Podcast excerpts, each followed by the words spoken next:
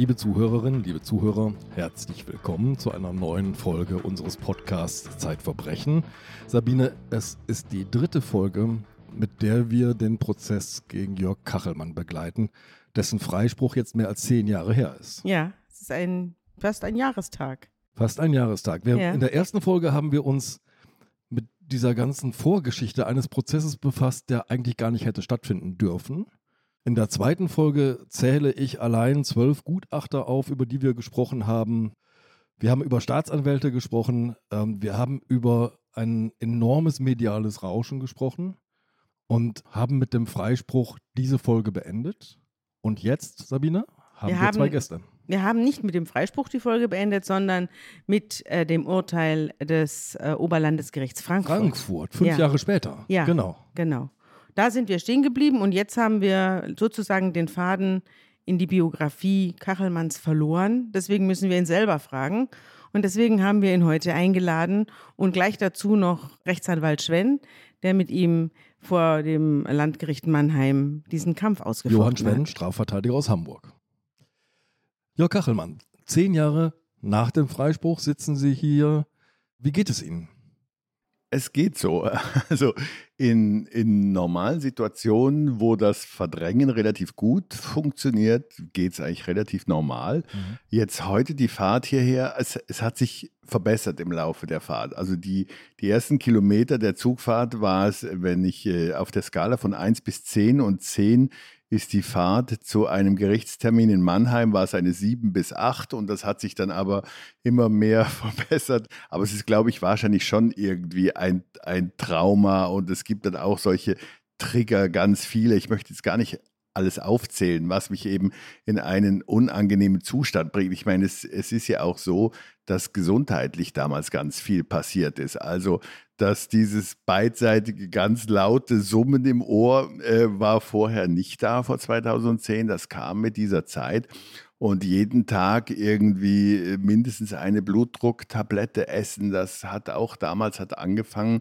Also es hat halt physisch mit mir einiges gemacht und es hat sicher äh, psychisch auch einiges gemacht. Ich meine, so nach außen im Normalbetrieb und in der Glotze und so, da geht das eigentlich alles. Ähm, es ist halt doch so, dass bei so Jubiläen und, und, und wenn ich jetzt so wie hier sozusagen zwangsweise mehr oder weniger wieder darüber reden muss und daran denken muss, dann, dann geht es halt nicht so gut, weil es halt doch alles ganz furchtbar war und, und es war am Schluss dann doch nicht furchtbar.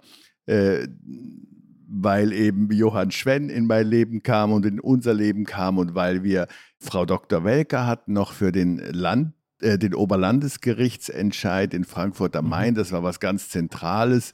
Das Äh, war und damals die Rechtsanwältin, die sie begleitet hat Genau, durch diesen Zivilprozess. Die für den Zivilprozess. Es gab auch noch den, den pa äh, Panoramabeitrag, der auch ganz wichtig war, weil, weil ja immer auch noch zehn Jahre später, also im Moment laufen zum Beispiel weil, äh, weil ich halt auch auf, auf Twitter sichtbar bin, laufen, glaube ich, elf Strafanzeigen äh, gegen Leute, die mich halt als V. Punkt, Punkt, Punkt bezeichnet haben. Das hört einfach nie auf. Aber sie gehen gegen jeden vor, Ich der ihnen mit gegen- dem alten Vorwurf gegen kommt. jeden konsequent vor, der mit dem alten Vorwurf kommt, nach einer Warnung und Verlinkung des Panoramabeitrags. Und wenn es dann nicht weg ist, dann kommt die Strafanzeige. Und es Panorama hat für die Leute, die es nicht wissen, vor einigen Jahren über sie berichtet und berichtet, wie, äh, wie sich Teile der Öffentlichkeit sozusagen weigern, ihren Freispruch äh, zur Kenntnis zu nehmen, Und sondern so eine- tun, als sei alles ungeklärt und als sei die Sache noch lange nicht ausgestanden, so, ne? Sie haben eine gute Zusammenfassung vor allem gemacht, halt auch mit Bild, äh, wie das ist, mit dem OLG, die OLG-Entscheidung, Ja. die auch durch eine OLG-Sprecherin ähm,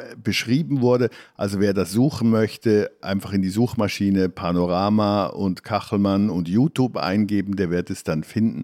Das war sehr wichtig. Aber ich meine jetzt zum Beispiel auch gestern war ein Fußballturnier äh, das war ja auch meine Befürchtung am Schluss des Panoramabeitrags. Das Kind ist sieben, irgendwann mal wird das kommen. Irgendwann mal wird ein anderes Kind, weil es das zu Hause gehört hat. Ihr Sohn, Sie sprechen von Ihrem Sohn. Ja. Genau, ähm, wird ähm, nach Hause kommen und eine Frage stellen. Und das wird natürlich jetzt schon ein schwieriger Moment. Und das war auch gestern wieder spürbar. Ich meine, es, das Starren hört halt nie auf. Es hört nie auf. Und ich kann nicht besser damit umgehen mit der Zeit. Es hört nie auf, angeglotzt zu werden. Andererseits haben Sie natürlich wieder zurückgefunden ins Fernsehen. Sie haben eine Talkshow im Mitteldeutschen Rundfunk, die heißt Riverboat. Die hatten Sie auch schon vor der Anzeige. Sie haben andererseits Ihre Frau sozusagen über den Prozess gefunden. Jedenfalls Sie kannten sie natürlich vorher, das haben wir auch schon erzählt hier in dem Podcast, dass sie sie damals abgeholt hat und bei der Verhaftung dabei war, aber dass sie dann auch geheiratet haben, dass sie jetzt ein kleines Kind haben gemeinsam, dass also das ganze Geschwafel, das wird nicht lange halten und so weiter, auch Unfug war. Sie sind seit zehn Jahren verheiratet und der Junge ist jetzt sieben und es hat, gibt auch durchaus gute Seiten in ihrem Leben, die sich auch nach dem Prozess sehr erfreulich entwickelt haben. Das ist klar. Ich war ja mit meiner Aufzählung nicht vollständig. Und Sie haben eine Menge Einschaltquote bei Ihrer, bei ihrer äh, Talkshow. Ja, ja. Es, äh, wie man im Osten sagen, sagen würde, es war nicht alles schlecht gewesen. Das, Und Sie, es gibt einen Weg, der nach Ihnen benannt ist, der Jörg-Kachelmann-Weg. Den gab es allerdings schon länger. In Steinicht-Wolmsdorf, äh, Steinicht Weifer das war der antizipierende Versprecher. Gibt es einen Jörg Hachenmann-Weg? Den gibt es allerdings schon länger. Ich bin natürlich Steinicht, Wolmsdorf, Weifer sehr dankbar, dass die auch in den äh, schlimmen Zeiten des Elends 2010 und 11, wo es natürlich laute Rufe gab, meinen Weg in Steinicht, Wolmsdorf, Weifer mhm. irgendwie mhm. umzuwidmen, die sich standhaft äh, dagegen gewehrt haben. Ich habe danach äh, nochmal auch, glaube ich, 2012 oder so einen Besuch dort gemacht und mich beim Bürgermeister und Ortsvorsteher äh, von Steinicht-Wolmsdorf, Weifer bedankt. Also ja, es äh, natürlich, ich meine, das eine ist das, was man nach außen sieht. Das eine, das, was jetzt Frau Rückert aufgezählt hat, ist natürlich eine, eine wunderbare Erfolgsgeschichte, für die ich sehr dankbar bin. Das wäre alle ohne diese Stufen, also Freispruch erstens, dann Oberlandesgericht Frankfurt am Main zweitens, Verurteilung auch von Springer und so weiter. Das wäre alles ohne das nicht möglich gewesen. Das ist das eine, aber äh, das Innenleben ist halt noch etwas komplizierter und das ist das, was ich vorher halt beschreiben wollte oder weil, weil, wie ich Ihre Frage, wie geht es Ihnen, verstanden habe. Das, genau so. das, eine, das eine ist die Ratio und äh, von außen betrachtet ist das eine, eine wunderbare äh, Erfolgsgeschichte, mit der ich natürlich auch ein großes Glück habe. Opfer von Falschbeschuldigungen haben selten das große Glück, das ich hatte, dass man sozusagen zumindest von außen, dass ich äh, auf einen Status quo ante äh, zurück habe fallen können. Aber äh, was ich eigentlich auch gleichzeitig erklären wollte, es gibt halt auch diese, diese irrationalen und äh, wahrscheinlich auch leicht traumatisierten Seiten, mit denen ich halt sowohl physisch als auch psychisch zwischendurch umzugehen habe. Johann Sven, ich habe auch diesen Panoramabeitrag mir nochmal angesehen und was frappierend ist, da gibt es so eine Straßenumfrage, die haben wir in der letzten Folge auch schon mal äh, kurz zitiert, wo Menschen auf der Straße, beliebige Passanten gefragt werden, Jörg Kachelmann, was verbinden Sie? Und dann hört man so, ja, da war doch was. Und ja, ich glaube, das war ein Freispruch, aber irgendwas ist ja immer dran. So, es bleibt so was Klebriges. Und äh, der Prozess damals hatte große Aufmerksamkeit. Der Prozess vor dem OLG in Frankfurt hatte eine geringere Aufmerksamkeit. Ähm, ist die mediale Wahrnehmung von, von solchen Prozessen, von solchen Vorgängen ähm, so ausgerichtet, dass immer so eher der Skandal zum Vorschein kommt und nicht der Nichtskandal oder seine Auflösung? Und kann man was dagegen tun? Hier war es so, dass äh, das Gericht selber die Initialzündung gegeben hat äh, für dieses Verständnis. Der Vorsitzende sagte bei der Urteilsbegründung, wir entlassen den Angeklagten äh, nicht äh, mit dem Bewusstsein seiner Unschuld. Wir wissen es nicht, ob vielleicht doch was dran war. Äh, und das ist dann von interessierter Seite sofort aufgegriffen worden, um äh, den Freispruch abzuwerten. Man muss dazu wissen, der Freispruch wegen erwiesener Unschuld äh, den es früher gab, den gibt es nicht mehr. Es heißt nur Freispruch. Und das bedeutet natürlich dann auch, dass das Gericht nun nicht nachtreten darf. Das hat es hier getan. In der Rechtswelt ist das allgemein nicht etwa nur von Verteidigern, sondern auch von einem Vorsitzenden Richter in Frankfurt als äh, grob fehlerhaft und ungerecht bewertet worden. Aber ähm, das war natürlich eine Einladung, äh, sich in dieser Weise mit der Niederlage zu befassen, die ja alle erlitten haben, die die Verurteilung herbeischreiben wollten. Alle konnten so ein bisschen Recht behalten. Ne? Die Staatsanwaltschaft konnte ein bisschen Recht behalten, die Springerpresse konnte ein bisschen Recht behalten, Bunte konnte ein bisschen Recht behalten.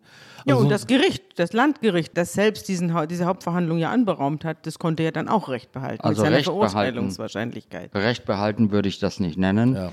Äh, es war der Versuch, irgendwie Deutungshoheit zurückzugewinnen. Das Gericht musste ja auch verständlich machen, warum man nun so viele Monate auf dieser Sache herumverhandelt hat, die an und für sich völlig klar war.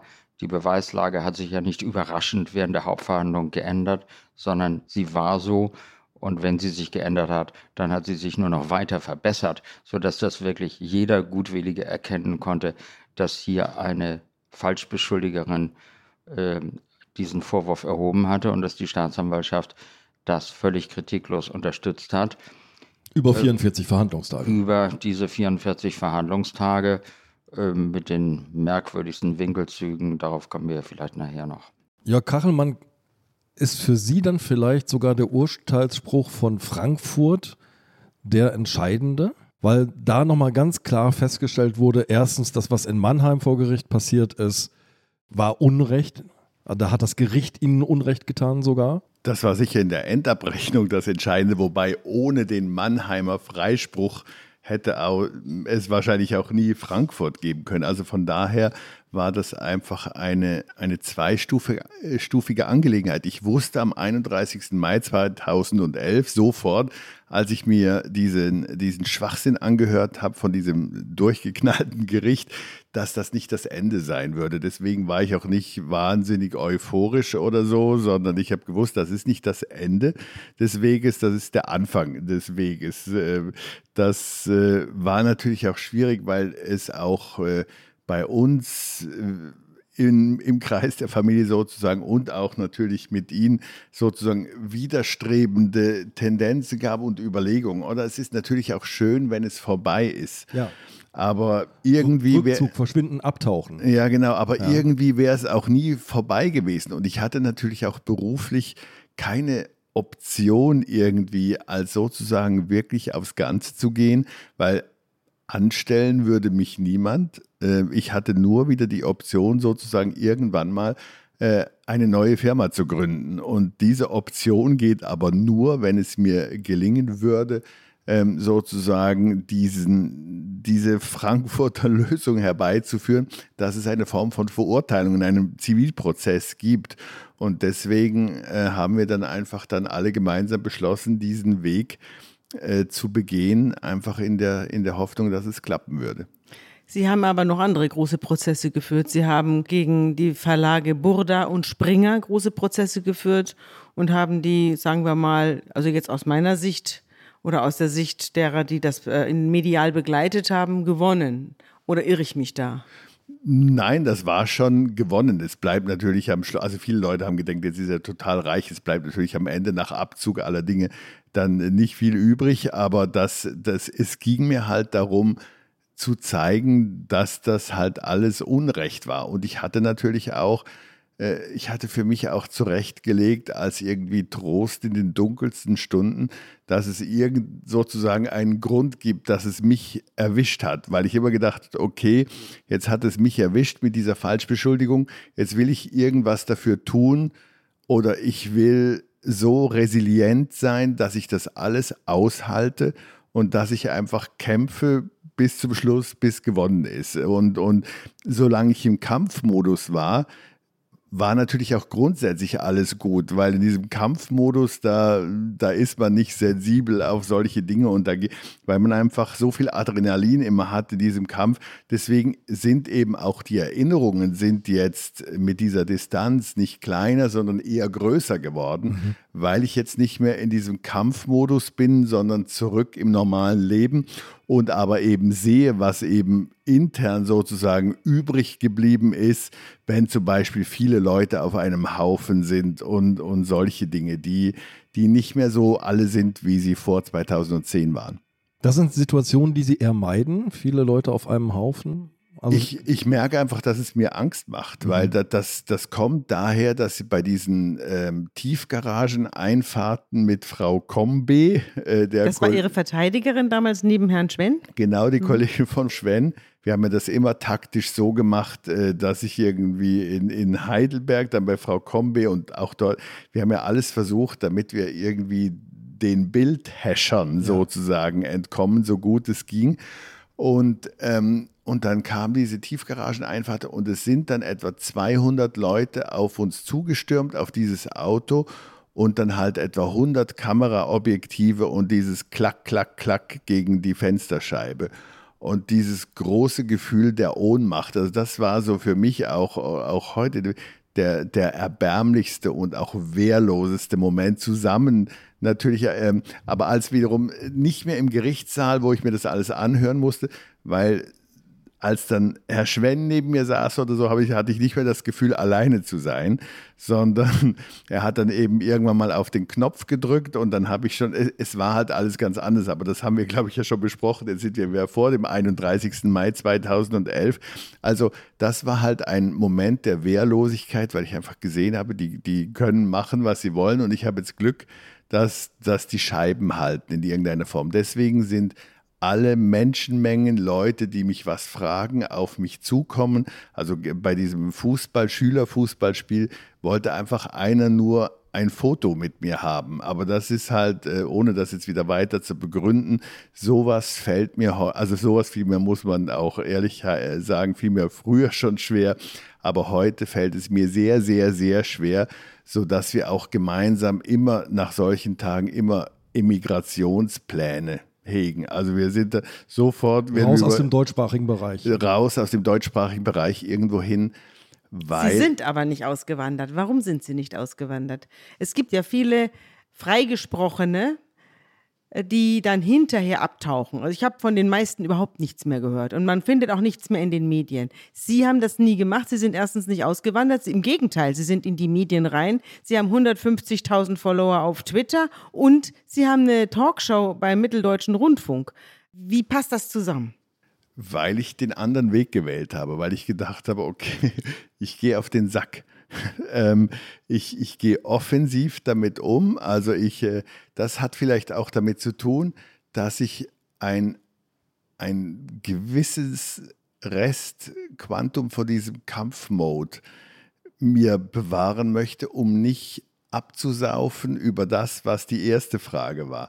Weil je weniger Kampfmode ist, desto mehr erlebe ich dann Sachen, wie wir ganz am Anfang debattiert haben. Und, je, und, und deswegen versuche ich wahrscheinlich, mich ähm, so lange wie möglich auch in einen Kampfmode zu bringen. Aber das ist eine sehr schwierige Balance für mich, weil eben auch ich, ich merke dann auch immer, wenn mich jemand fragt, wenn mir in große Mengen kommt oder so, sagt immer die Uhr, breathe, man soll atmen. Und das ist wahrscheinlich, weil ich irgend, der Puls irgendwas macht. Was ist das für eine Uhr? Das ist einfach die normale Apple Watch. Ähm, und, und, die erinnert Sie ans Atmen? Ja, die sagt, wenn man in Stresssituationen, ja, die, so, die, die, die, die merkte irgendwie den Puls. Du atmest freiwillig, oder? Ah, ja, ich atme freiwillig. Ja, selber atmen ist der neue Trend, Frau Rückert. Ja. Und ähm, das, und, und ich merke halt, für mich ist halt ein Abwägen, ja. ähm, würde dann die Immigration sozusagen, wo ja. diese Stresssituation, also was lässt mich sozusagen länger leben? Das ist eine, eine, weil ich natürlich noch lange mit der Familie, das Kind und so weiter, äh, ich bin ja äh, ein alter Sack als Vater und so und ich habe natürlich alle all das große Ziel, dass ich noch lange in diesem Leben sein darf. Und, und weil ich eben aber auch merke, wie mich diese Situationen stressen, Mengen, Leute, die mich was fragen, Leute, die was von mir wollen. Auch ein Vater eines Kindes aus der Schule hat mich kürzlich gesagt, wie war denn das damals und so. Äh, oder, und ich kann dann nicht in, in der direkten Ansprache ja. mit dem Panoramabeitrag eben dann kommen. Da kann ich nach der E-Mail fragen und das und, und dann muss ich dann anfangen zu erzählen oder so. Und das sind dann die Momente, wo dann wiederum das Immigrationsbedürfnis ganz stark äh, dominiert. Und ich glaube auch, dass das am Ende gewinnen wird. Also am Ende werde ich weg sein, werden wir weg sein, werde ich den Twitter-Account zumachen, werde ich das Talkshow moderieren aufhören ähm, und werde einfach nur noch von irgendwo äh, mich um die Wetterfirma mitkümmern. Aber am Ende werde ich weg sein. Ich weiß nur noch nicht wann. Wann das ja. Ende sein wird. Aber Sie wissen wo. Ähm, es, äh, es gibt eine naheliegende Option, äh, wir haben eine amerikanische Firma und, äh, und dort ist auch ein Haus mhm. und das wäre sicher eine naheliegende Option. Mhm. Liebe Zuhörerinnen, liebe Zuhörer, ich hätte Jörg Kachelmann auch von hinten erkannt, denn er sitzt vor mir mit breiten schwarzen Hosenträgern. Er erinnert mich sehr an Szenen, an die ich mich gerne erinnere, nämlich einen Wettermoderator, der den Wetterbericht spannend gemacht hat, aufgefrischt hat. Ich erinnere mich, wie sie sich mit Wasser übergossen haben, wie sie in tiefe Schneewehen gestürzt sind. Ich erlebe sie irgendwo zwischen lässig, spielerisch und kämpferisch. Was sie gerade tun, wenn sie quasi jede üble und falsche Nachrede verfolgen. Das machen sie sehr konsequent und das schützt sie auch sehr konsequent. In diesem Panoramabeitrag gab es ein Beispiel, ich glaube, es war ein Pro-7-Beitrag, da waren sie in einer Reihe von in Anführungszeichen Tätern eingereiht. Es war, glaube ich, äh, Pro 7 äh, ist sicher auch zu allem fähig, aber ich glaube, es war Kabel 1. Also das, das, Kabel 1 das noch sein. größere Elend im Fernsehen. das kann auch Kabel 1 gewesen sein. Ähm, ich, spüre in, ich spüre, wenn wir so reden, auf der einen Seite das, worüber wir ganz am Anfang gesprochen haben, das hinterlässt Spuren und auf der anderen Seite eine fast so eine Aufbruchstimmung. Spüre ich die richtig? Jetzt kann ich hinterhältig nur mit einem Ja oder Nein antworten. Ich glaube, die, die Aufbruchstimmung war schon, äh, als das damals mit Frankfurt oder so. Es gibt so ein gemeinsames Foto ähm, in, dort in diesem Hotel nach Frankfurt und dort sehen wir alle gut aus und alle heißt ich auch. Ähm, ich sehe dort zum ersten Mal nicht mehr dieses, dieses Fertige, dieses Müde und was weiß ich. Dort damals habe ich das Gefühl gehabt, es geht noch mal los. Äh, ich habe dort gewusst, dass das ein, ein großer und wichtiger Moment ist. Äh, diesen Aufbruch habe ich jetzt auch jahrelang gespürt und ich spüre ihn sicher immer noch. Das ist für mich auch eine große Genugtuung natürlich, dass der Mitteldeutsche Rundfunk das war sicher auch ein großes Risiko, ja. was die eingegangen sind. Die wussten ja nicht, wie weit ich bei Trost bin. Nach die, die haben auch Zeit. einen Moment nachgedacht, oder? Ich habe auch gehört, äh, dass diese Entscheidung von ganz vielen Leuten sehr falsch empfunden wurde und war für mich natürlich auch nicht ohne Risiko, weil äh, die, wenn die Einschaltquote jetzt tierisch abgekackt wäre, dann wäre das nicht schön gewesen für alle Beteiligten, auch für mich nicht. Das Gegenteil war jetzt zum Glück der Fall. Und deswegen bin ich ganz froh, dass dieser Aufbruch auf so verschiedenen Ebenen funktioniert hat. Wie hat Ihre Frau die letzten zehn Jahre erlebt? Das müssten Sie die sie Miriam. selber fragen. Ja, die wird es Ihnen ja auch hin und wieder erzählt haben, wie es ihr ähm, geht. Sie heißt ja damals, sie hat sich ja damals, nachdem Sie sie angerufen haben, nach ihrer Aussage, haben Sie sie ja angerufen. Jedenfalls haben Sie das selbst beschrieben. Und äh, dann haben sie sich getroffen und ausgesöhnt und haben dann auch relativ rasch geheiratet. Sie hat sich sehr engagiert. Also sie hat sich dann in die Hauptverhandlung und in die ganzen Details der Vorwürfe hinein vertieft und hat ja richtig das Kämpfen angefangen. Und auch später dann in verschiedenen Talkshows habe ich sie dann auch gesehen, wie sie da wirklich vehement geworden ist.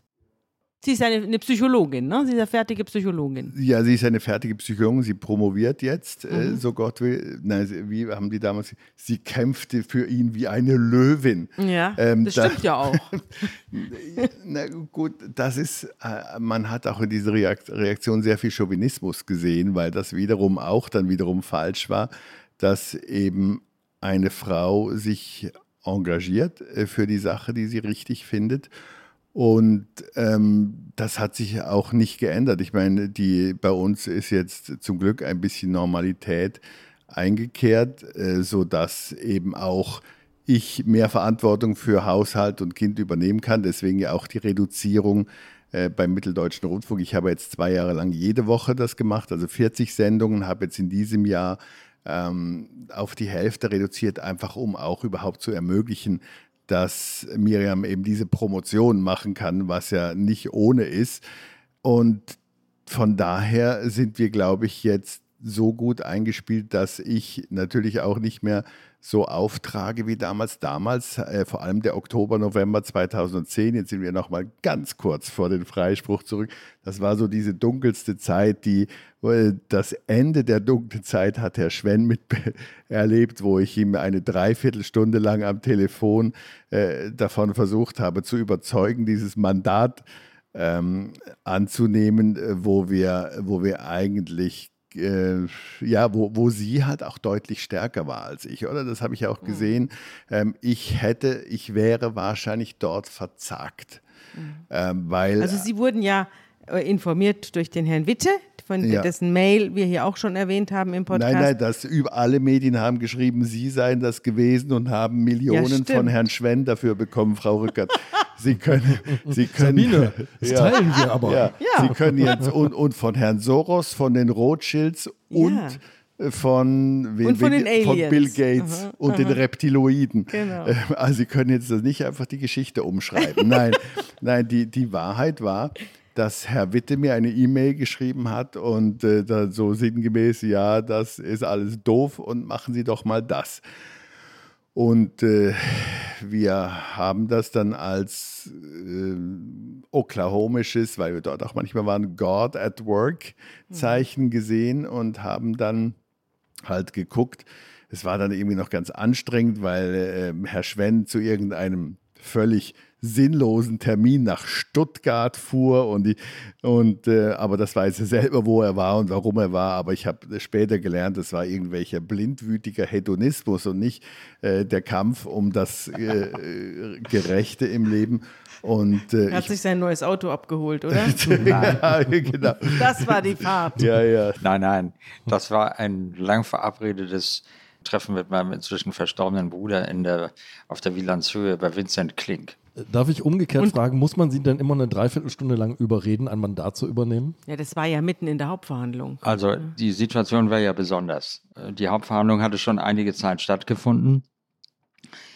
Äh, Herr Kachmann war von Frau Combe gemeinsam mit dem inzwischen verstorbenen Kollegen Birkenstock verteidigt. Und die Nebenklägerin war schon einmal vernommen worden. In einer solchen Situation ist es eigentlich ungewöhnlich, wenn man dann als Verteidiger noch einsteigt. Da müssen besondere Voraussetzungen gegeben sein und die waren hier deshalb gegeben, weil die Kollegin Combe, eine wirklich wunderbare Verteidigerin, die ganze Zeit dabei war und natürlich die Kontinuität der Verteidigung sichern konnte. Deshalb ging das. Ich möchte noch ergänzen, dass all diese Dinge auch im wunderbaren Buch äh, Recht und Gerechtigkeit, irgendwas aus der Provinz im Untertitel, im Fachhandel für etwa einen Euro, wenn man Glück hat, auch für 50 Cent erhältlich dann auch stehen. Also, also das ist Ihr Buch, das Sie hinterher geschrieben haben, genau. zusammen genau. mit Miriam. Ja, Kachelmann. genau, das ist korrekt. Äh, von dem ich gehört habe, dass Sie das inzwischen gelesen haben. Ja, ich habe es in Vorbereitung auf diesen Podcast gelesen. Ich hatte es vorher in, im Regal stehen, habe es aber, ehrlich gestanden, hatte ich den Kachelmann-Prozess irgendwann über und dann habe ich nicht auch noch das Buch gelesen, aber jetzt habe ich es gelesen und habe vieles wirklich Interessantes gefunden, was ich nicht wusste. Zum Beispiel Ihren Brief an Herrn Birkenstock, wo Sie geschrieben haben, dieses Appeasement hat schon bei, hat schon, nee, hat schon in, in der NS-Zeit nichts genützt und jetzt auch nicht. War ein etwas großer Bogen zu Herrn Chamberlain, ja, in dieser Form. Wir sind jetzt schon wieder weit vor dem 31. Mai 2011, wie gesagt da stellt sich bei mir immer dieses Störgefühl an, mhm. ähm, dass, dass das irgendwie durch ist. Ähm, ich bin, wie gesagt, ich bin immer froh. Ähm, das ist auch das Beruhigende. Das, das ist auch das, was auf der Fahrt äh, mir eben äh, gegangen ist. Schon die Annäherung an Herrn Schwenn hat zum Glück eine sedierende Wirkung. Nicht für jeden, glaube ich. Johann Schwenn, war Ihnen denn nach dem Freispruch klar, dass das noch nicht der letzte Punkt in der juristischen Auseinandersetzung sein konnte.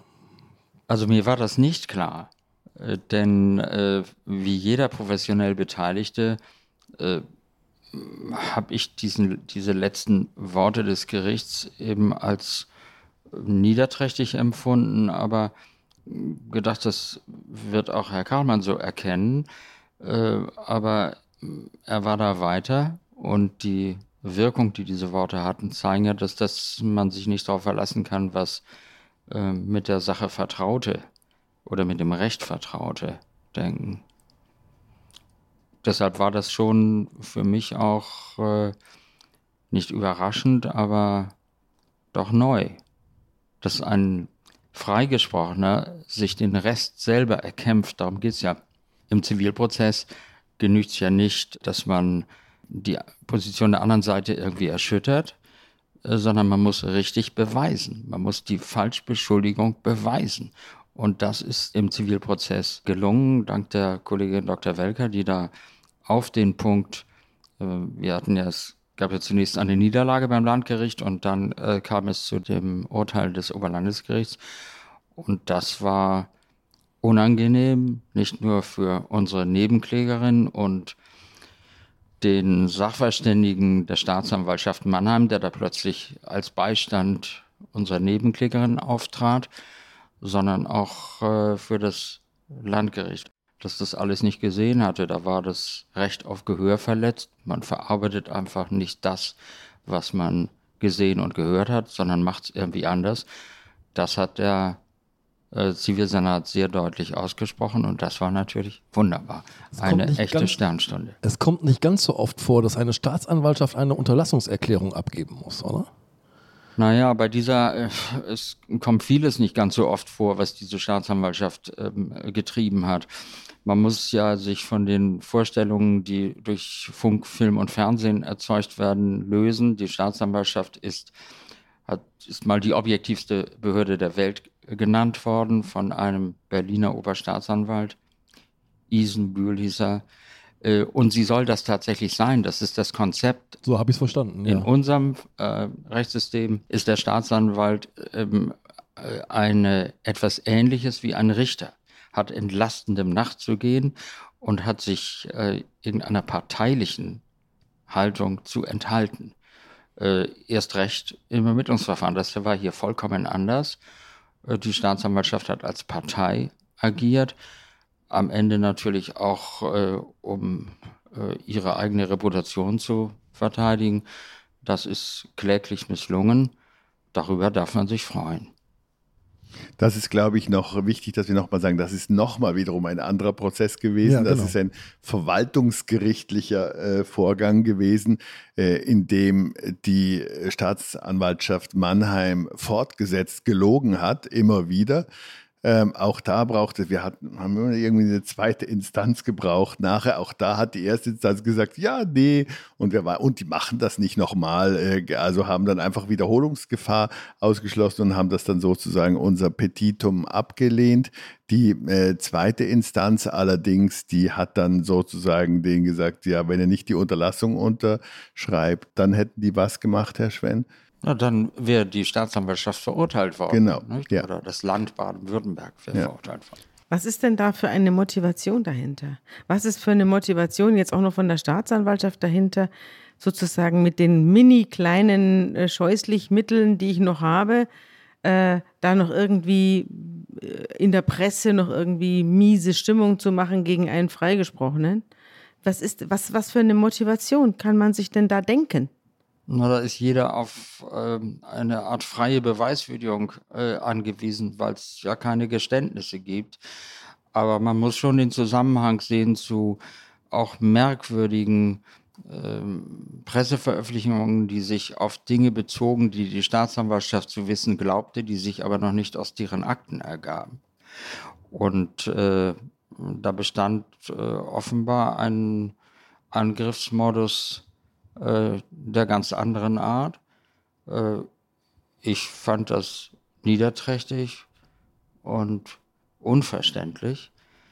Äh, es konnte ja auch anders als vielleicht bei dem Nachtreten des Gerichts, nicht darum gehen, die Nebenklägerin zu schützen, denn die hätte man am besten geschützt, indem man diese unsinnige Anklage unterlassen hätte und damit, die, damit die Öffentlichkeit nicht geschaffen hätte.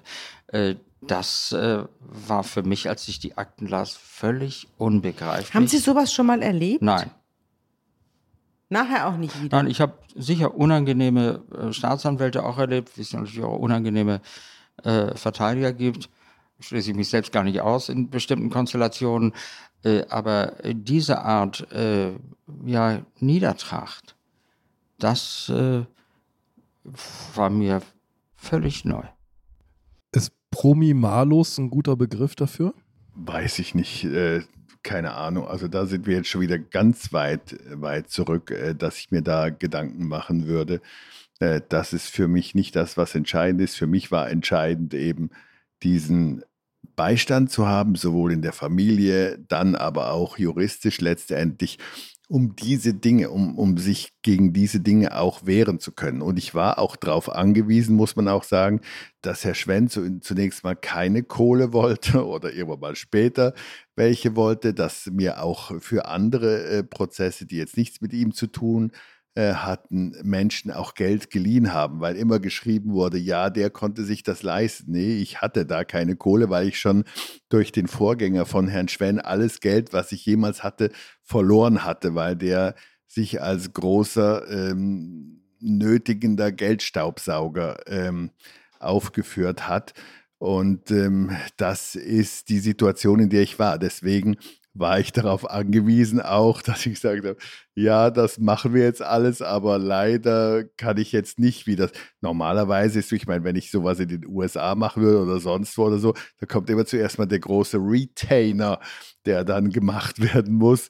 Äh, und, und das ist etwas, was, was zum Glück nicht gemacht werden musste. Deswegen bin ich auch Herrn Schwenn auf so vielen Ebenen dankbar, weil weil ich eben auch in diese, also es gab nichts Furchtbares als diese, also damals zumindest als diese Gerichtstermine, wo sie, wo sie aushalten müssen, dass so sehr gelogen wird und dass sie dieses, dieses wirklich dieses bluträuschige Verhalten auch, äh, wie ich es empfunden halte, äh, habe. Aber äh, Herr Schwenn hat ja auch gesagt, er hätte das noch nie so erlebt. Staatsanwaltschaft, Gericht und so, wo sie wo, wo sie gesehen haben, dass Wahrheitsfindung keine Rolle spielt, wo man sich auch fragt, was für äh, Voraussetzungen sind gegeben, dass solche Leute wie in Mannheim Staatsanwälte und Richterinnen und Richter werden können. Was, was geht da schief und was haben die sonst alles noch auf dem Gewissen, außer das, was sie mit mir gemacht haben und trotzdem nicht damit gewonnen haben?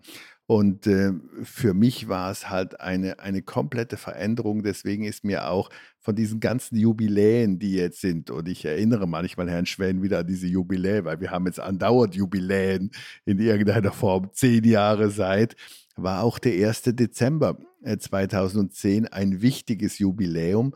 Und das habe ich auch dieses Video vor dem ersten, das gibt es auch noch im Internet. Was Guck, war am 1. Dezember? 1. Dezember war der erste gemeinsame Verhandlungstag. Also der nach dem Verteidigerwechsel. Genau, gucke ich mir manchmal zur Erbauung an als irgendwie die, äh, ja, das ist zwar lächerlich, ja, manchmal. Nein, manch, gar nicht. Also, äh, manchmal manchmal geht es einem nicht gut und man erinnert sich an den Scheiß. Und Woher Schwenn äh, ein, irgendeinem Journalisten sagt, RTL, was ist denn das für eine blöde ja, Frage? Genau.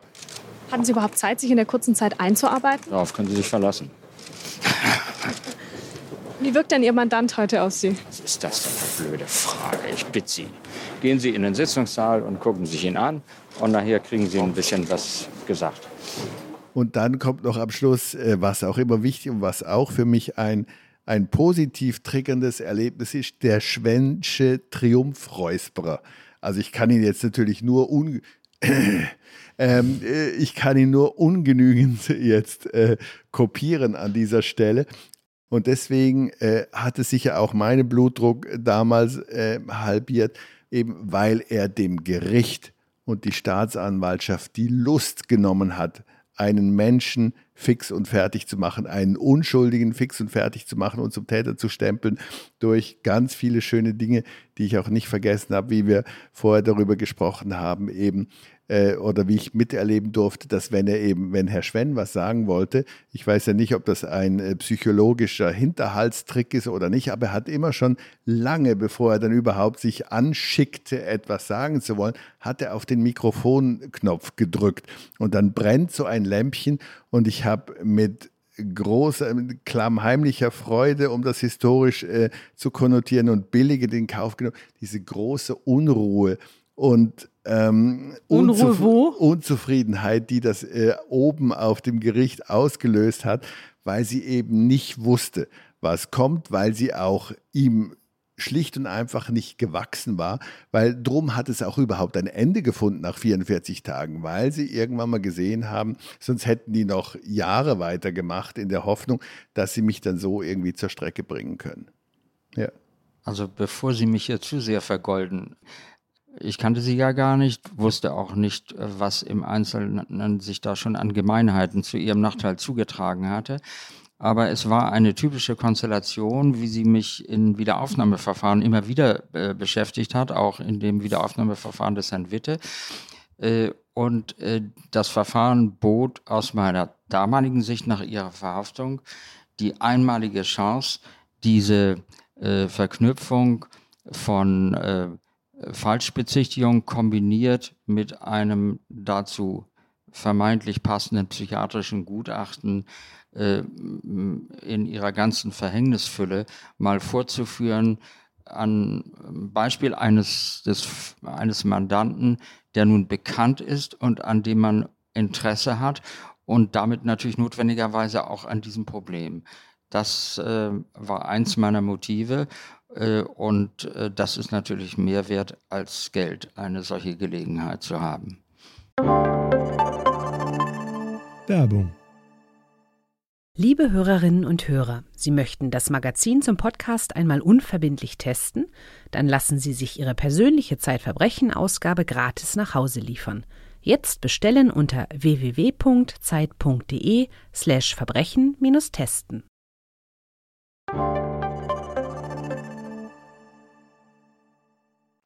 Es ist ja interessant, dass äh, für solche Zerstörungswerke vor Gericht, wir haben es ja häufiger erlebt, auch Sie und ich, Herr Schwen, wir haben ja den Fall Amelie damals uns rumgeschlagen mit dem Landgericht Oldenburg und Osnabrück und den Staatsanwaltschaften dazu.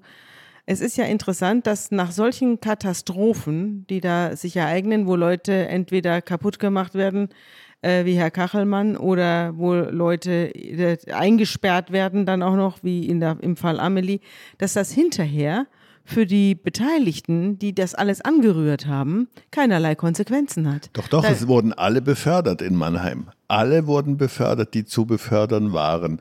Also alle bei der Staatsanwaltschaft, äh, allen wurde eine Beförderung zuteil. Ja, also von, da, von daher gab es schon Konsequenzen. Mhm. Die Frage ist jetzt, warum kann sich ein Angeklagter, ein ehemals Angeklagter, ein falsch Verurteilter äh, nicht wehren gegen sowas. Also jeder andere muss doch gerade stehen. Ein Pilot, der einen Pilotenfehler macht und dann stürzt das Flugzeug ab, der äh, muss hinterher sich verantworten. Und ein Doktor, äh, der ihnen das rechte Bein abnimmt und nicht das linke, Inzwischen das eigentlich selbst DAX-Vorstände. Ja, mhm. müssen sich verantworten. Nur die Richter können beliebig in Biografien herumrühren, Leute zerstören, Familien zerstören. Und hinterher heißt es ja Pech für Egon. Wir, wir haben es halt, wir haben halt geglaubt. Das hängt damit zusammen, dass äh, die richterliche Unabhängigkeit gesichert wird durch einen Straftatbestand, der heißt Rechtsbeugung. Und äh, den erfüllt äh, der Richter oder auch der Staatsanwalt, solange er das Verfahren in der Hand hat, als Täter, wenn er sich in schwerwiegender Weise vom Recht entfernt. Das muss er aber vorsätzlich tun.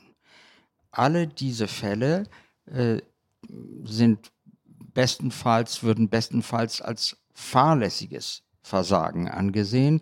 Und für fahrlässiges Versagen muss keiner einstehen. Das, diese Strafvorschrift soll die Unabhängigkeit der Richter schützen. Sie soll natürlich nicht ein Freibrief sein, irgendwelche Gemeinheiten äh, in der Robe des Richters oder des Staatsanwalts zu begehen. Die äh, äh mangelnde Strafbarkeit führt aber natürlich dazu, dass man sich so frei fühlt, wie man ist. Und wenn diese Freiheit überfordert, der geht damit so um, wie man in Mannheim damit umgegangen ist. Ich finde ja diese Unabhängigkeit der Richter ein wirklich hohes Gut. Von daher kann ich das auf der einen Seite nachvollziehen. Aber wo, wo ist denn das Korrektiv? Also reden Richter untereinander? Gibt es so etwas wie Best Practice? Gibt es sowas wie eine Fehlerkultur? Wir kennen aus dem, du hast vorhin über, über Piloten geredet, ja. Die haben inzwischen gelernt, wie man äh, über Fehler offen spricht, damit man sie in Zukunft vermeidet. Gibt es in, äh, unter Richtern eine solche Debatte? Na, die eine Debatte mag es ja geben, aber man bekommt von ihr nichts mit. Ich bin sicher, dass es auch Auseinandersetzungen über diese Fragen intern gibt.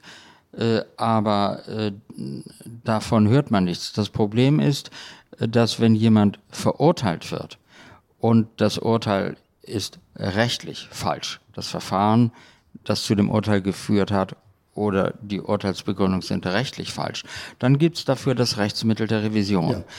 Wenn jemand freigesprochen wird, aber gelegentlich des Freispruchs noch mit Dreck beworfen wird, dann gibt es dagegen keinen Rechtsbehelf. Die Begründung steht. Die Konstellation ist gar nicht mal so selten. Äh, ich habe das mal erfolglos äh, in einem solchen Fall mit der Verfassungsbeschwerde angegriffen. Ein befreundeter Kollege und die verloren.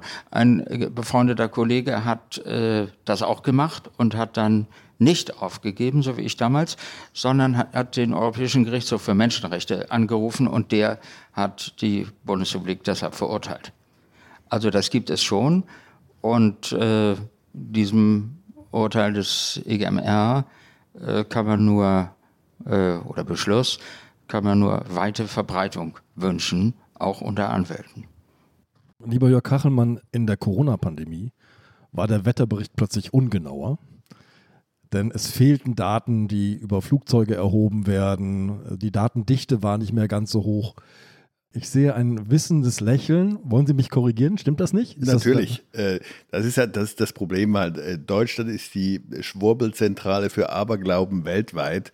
Ähm, deswegen, was erwartet, gut, was erwartet man in einem Land, wo Homöopathie durch Krankenkassen bezahlt wird? Das war wenige Tage lang ein Problem okay. im Frühling 2020, als man wirklich relativ wenig flog. Ähm, ich meine, dieses Land ist so furchtbar, äh, alle deutschsprachigen Länder. Es gibt da nur wenige. Gut, es gibt schon Unterschiede. Also in der Schweiz und in Österreich käme niemand auf die völlig bescheuerte Idee, dass ein Fluss eine Wettergrenze sei oder kein Gewitter über die Elbe käme und ähnliche Furchtbarkeiten. Ja, es gibt so einen Schnack in Hamburg. Ja, mhm. genau. Völliger Schwachsinn. Und äh, deswegen war auch diese Problematik nur wenige Tage. Ich meine, das wurde ja noch viel furchtbarer. Danach war es ja ein relativ äh, trockener, glaube ich, April oder März oder was auch immer war, wo dann alle gesagt haben, oh, der blaue Himmel, Nature is healing mit bebender Stimme. Und äh, das war nur für wenige Tage der Fall. Aber ja, deswegen muss ich Sie leider an dieser Stelle korrigieren. Das war, es gibt ganz viele Frachtflugzeuge. Ich hatte recht, äh, aber nur ganz kurz. Äh, Sie hatten ganz kurz recht, aber es ist, es ist auch nur ein Jahr, vier Monate her, dass Sie recht haben. Von daher ist alles, ist alles im Streubereich der Wahrheit. Na, ich war gerade auf kachelmannwetter.com und habe geguckt, morgen früh um acht, wenn ich mit dem Fahrrad hier in die Redaktion fahre, wird es regnen. Kann ich mich darauf verlassen? Das kommt darauf an, wo Sie gucken. Sie müssen an Schauer- und Gewittertagen ist es relativ sinnlos, rein aufs Modell zu gucken. Sie haben auf unserer Seite, die Sie freundlicherweise erwähnt haben, können Sie verschiedene Modelle vergleichen und Sie müssten im Idealfall einfach morgen früh, wenn Sie das nicht zu sehr anstrengt, ähm, äh, einfach so um 7 Uhr oder so gucken, ob Sie auf dem Radar was sehen und aufgrund dessen die Entscheidung am sinnvollsten fällen. Weil wenn es eben nur so popcornhaft Schauer und Gewitter unterwegs sind, dann weiß das Modell auch in 100 Jahren nicht genau, wo jetzt wirklich das Gewitter oder der Schauer durchzieht. Aber eines äh, kann ich Ihnen versichern, der Schauer oder das Gewitter wird ohne Problem über die Elbe kommen, auch unabhängig davon, ob gerade Ebbe oder Flut ist. Sabine, wir bedanken uns bei unseren beiden Gästen für dieses Gespräch. Danke, dass Sie sich darauf eingelassen haben. Und äh, lieber Herr Kachelmann, herzlichen Dank für diese ganz persönliche Vorhersage. Da nicht für.